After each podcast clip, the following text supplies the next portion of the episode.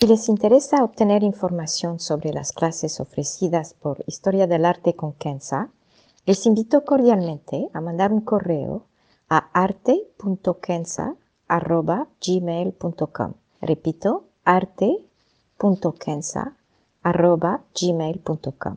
Muchas gracias.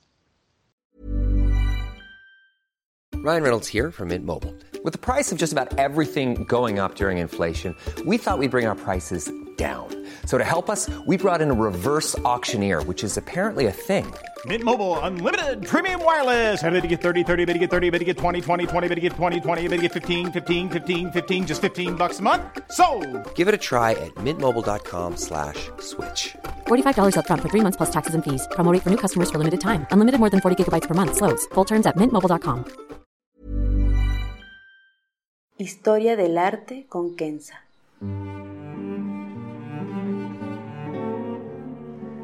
Una serie sobre el arte a través de la historia y las culturas. Se presentarán obras que trascienden el tiempo por su belleza y por lo que nos cuenta. Obras que encienden el asombro. Buenos días. Hoy les propongo un viaje, un viaje hacia el gozo, lo que en sánscrito se dice Ananda. Y como guía tendremos a Shiva con una estatua que me parece de una elegancia increíble. Es una estatua de Shiva entonces de la cultura Champa de Vietnam. Data del siglo XI y está hoy en el Musée Guimet de París. Veremos primero a Nanda como concepto clave del hinduismo y más que todo de la parte espiritual y también tántrica. Después veremos brevemente el reino Champa y su arte y después quién es Shiva y su lugar en el panteón hindú. Pueden también escuchar el podcast número 34 sobre el Shiva Nataraja, el Shiva del baile universal. Y con todo eso entraremos de lleno en la descripción de la estatua y cómo funciona, es decir, su propósito para la persona que medita en su presencia. Primero, Ananda. La iluminación o moksha, es decir, el despertar, significa en el hinduismo salir de la rueda de la reencarnación por un lado, eso en términos espirituales, y significa entonces realizar el Atman. Me explico. Atman es el ser universal. Es este ser común a todos los humanos, es la esencia misma de la humanidad, es el ser primordial si quieres, el ser universal. La única manera de entender este Atman, de serlo, si quieren, plenamente, quitándose sus particularidades como Juan o María, es si uno experimenta el Brahman. Este último es la realidad inalterable.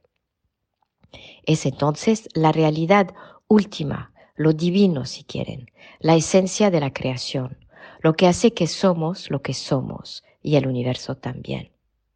Es el antes del tiempo y sobrepasa el tiempo. Es el aquí y a la vez sobrepasa lo material. La iluminación es entonces entender, vivir, sentir esta conciencia pura que cada ser tiene, este infinito sin tiempo. No es cuerpo, ni mente, ni ego. Es más allá de nuestra imaginación misma. Atman se puede entender con tres conceptos y si los entienden, podrán también entender el arte hindú. Estos conceptos son Sat, Chit, Ananda. Primero Sat. Sat es esta realidad supraontológica, es la verdad absoluta. Atman es el Sat, es decir, esta verdad que sobrepasa el tiempo y el espacio, una realidad no condicionada por lo material o lo emocional o hasta lo consciente. Es una idea de que jamás no estuvimos y jamás no estaremos. La vida en sí es la energía de la vida, es lo que Sat indica. Jamás no habrá vida. Es en este sentido, si uno le pregunta cuál es el opuesto de la muerte, no es la vida, es el nacimiento, porque la vida siempre es, y entenderlo es entender esta verdad absoluta que es Sat. El segundo concepto de Atman es Chit. Chit se puede traducir en conciencia absoluta o el espíritu. Es, si quieren, la luz, esta luz que ilumina el mundo sin discriminación, como el sol sobre la tierra. La mente es algo que podemos definir, es el conjunto de nuestros pensamientos, de nuestras emociones y experiencias. Pero la conciencia absoluta va más allá. Es esta luz justamente que ilumina la mente, que ilumina nuestro ser. Chit es, en otras palabras, lo que nos hace imaginar y pensar y ir más allá que nuestro ego. Es esta luz que elimina cualquier oscuridad. Y finalmente, Ananda. Ananda es beatitud infinita, es felicidad, es gozo, es la belleza, el amor, las lágrimas de alegría, la compasión, la generosidad.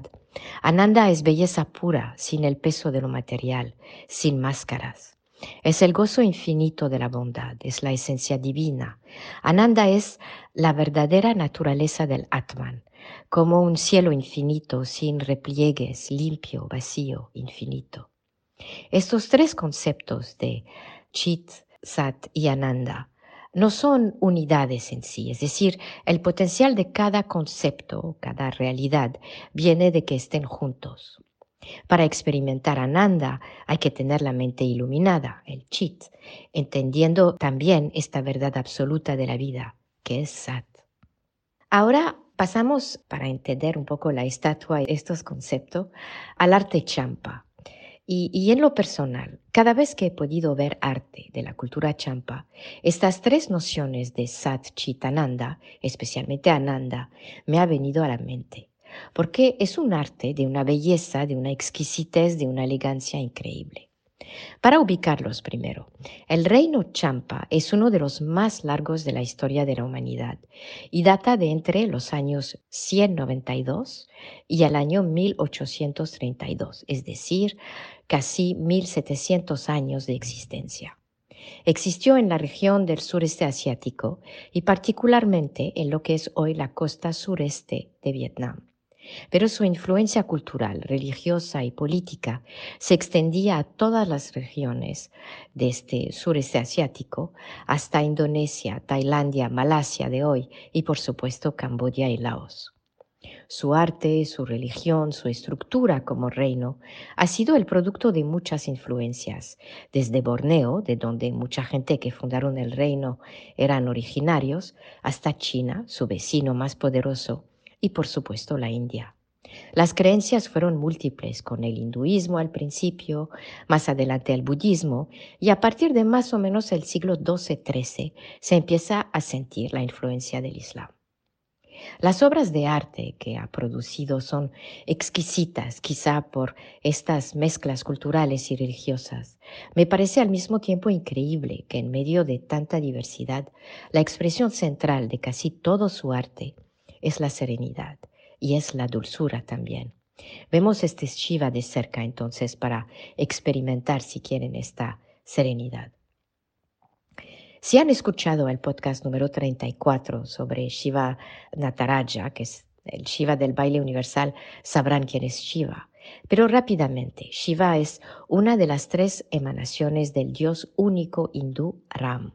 Ram se manifiesta a través de tres dioses supremos, cada uno con sus consortes, semidioses y propias emanaciones.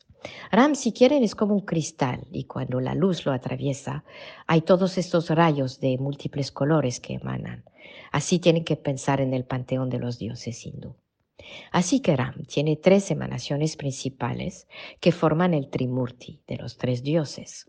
Está Brahma, el creador y su consorte, que es Sarasvati. Está Vishnu, el preservador, y su consorte, que es Lakshmi.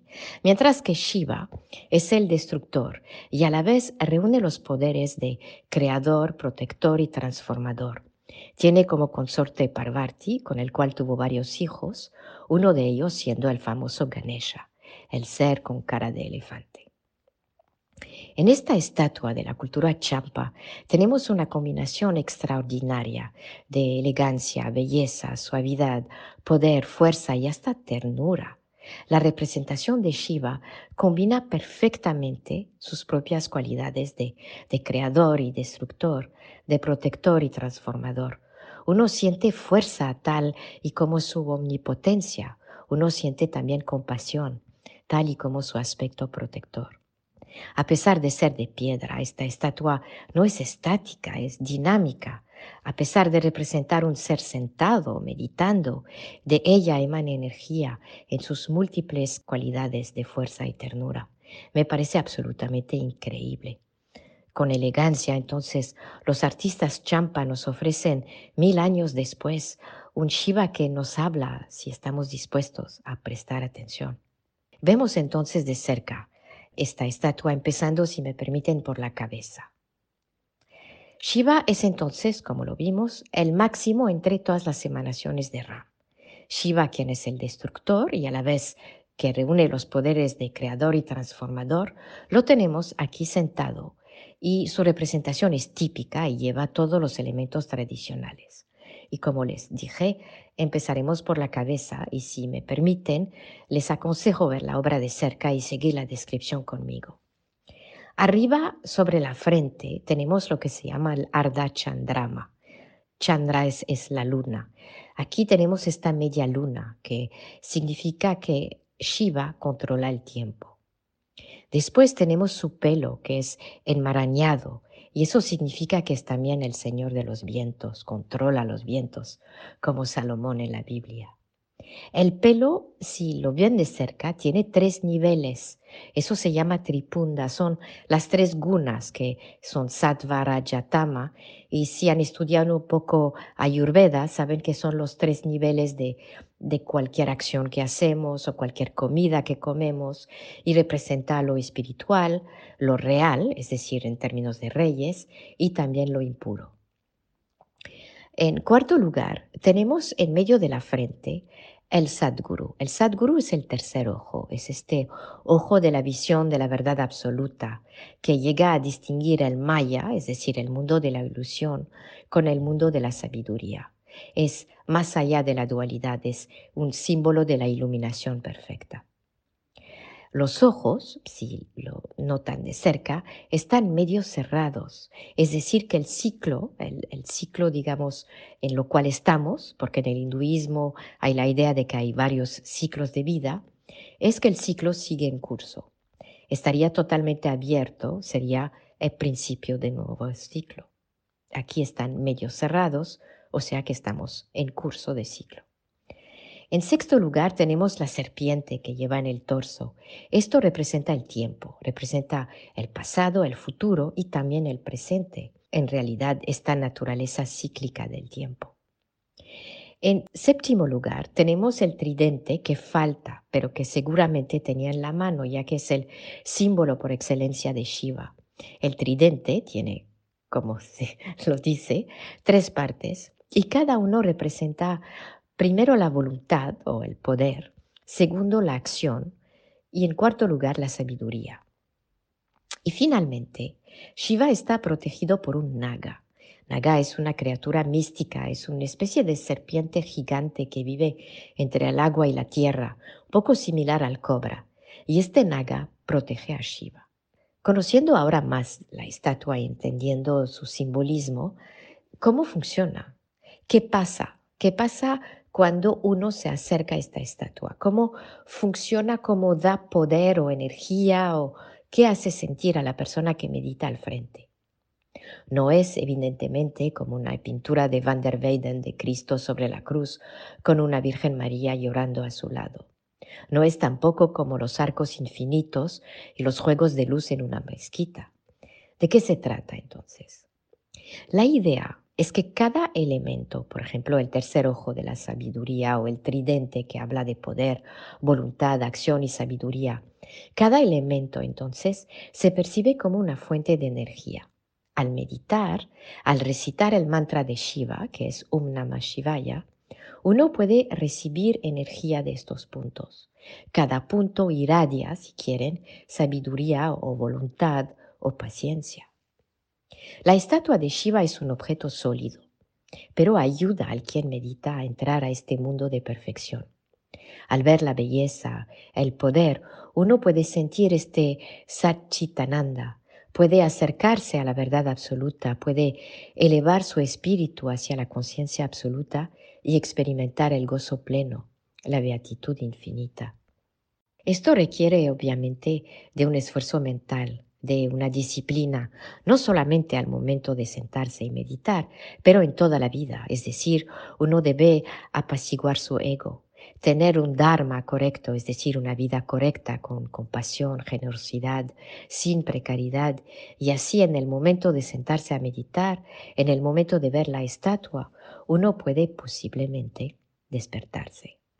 Como dice el Bhagavad Gita, el libro más importante y para mí más bello del hinduismo espiritual, y es el Dios Supremo representado por Krishna, el texto que dice, y cito, Así que guardando la mente constantemente absorbada en mí, él con la mente disciplinada llega a nirvana y se permanece en la paz suprema. Les quiero aconsejar buscar cuando van a un museo de arte asiático, un gran museo, buscar el arte champa de Vietnam. Es realmente exquisito y verán cómo los artistas pudieron llegar a representar el gozo, este ananda de belleza y elegancia, esta alegría, esta ternura y fuerza que son Satchitananda. Y para concluir, me permito de nuevo citar al Bhagavad Gita que dice, y cito, con la discriminación intuitiva, saturada en la paciencia. Con la mente absorbada en el alma, uno libera su mente, libera cada pensamiento y lentamente llega a la tranquilidad. Con la esperanza de que todos lleguemos a esta tranquilidad, me despido. Shukriya. Gracias.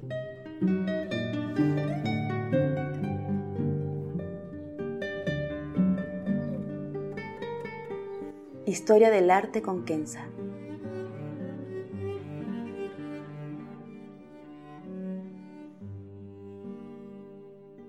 Para ver las obras que se presentan en este podcast y a la vez descubrir otras. Ever catch yourself eating the same flavorless dinner three days in a row? Dreaming of something better? Well, HelloFresh is your guilt-free dream come true, baby. It's me, Kiki Palmer. Let's wake up those taste buds with hot, juicy pecan crusted chicken or garlic butter shrimp scampi. Mm. Hello Fresh. Stop dreaming of all the delicious possibilities and dig in at HelloFresh.com. Let's get this dinner party started.